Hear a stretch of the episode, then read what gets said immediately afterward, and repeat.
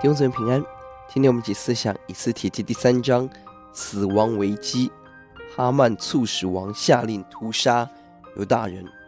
一到六节，宰相哈曼因着末底改拒绝跪拜，定义杀犹大人。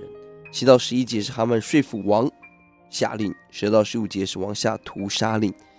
这是一个恶人当道，小人得志，神的子民承受屠杀令、死亡威胁的时代。危机从哪里来？第四节，末底改因着信仰拒绝向恶人跪拜，即便是全国的宰相，莫迪改坚持上帝的法则，这样动作直接挑战高傲的宰相哈曼，不能容忍国中有人拒绝跪拜他，他怒气填胸，编织理由陷人于罪。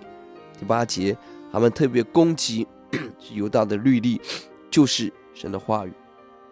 十三节提到了正月十三下达屠杀令，这正是逾越节的前一天。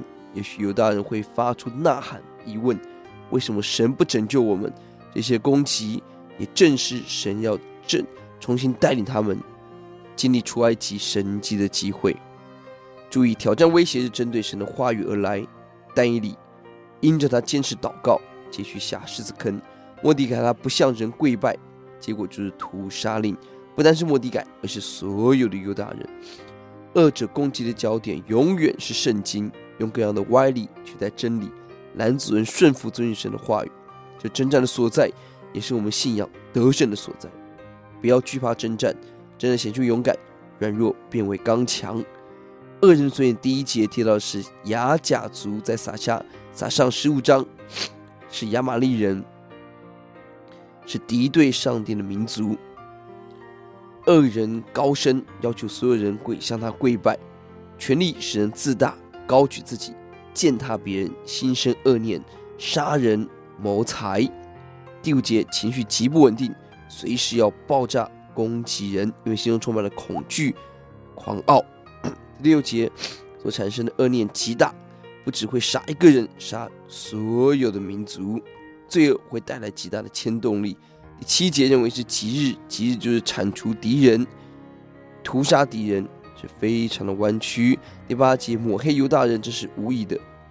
二方面，在自我中心人看，这人真是无力、固执的单方面的思考会害死人。第九节用金钱说服王，经常看到王的愚昧，因为一句话就要屠杀一个民族，忽略到真正掌管生命的是主。呼求主帮助我们，让我们在这个幕后为主坚持。我们祷告：主啊，如果幕后时代我们为义受逼迫是有福的，天国是我们的。让我们勇敢拒绝跪拜这个世界一切的偶像，高举真理，奉主的名，阿门。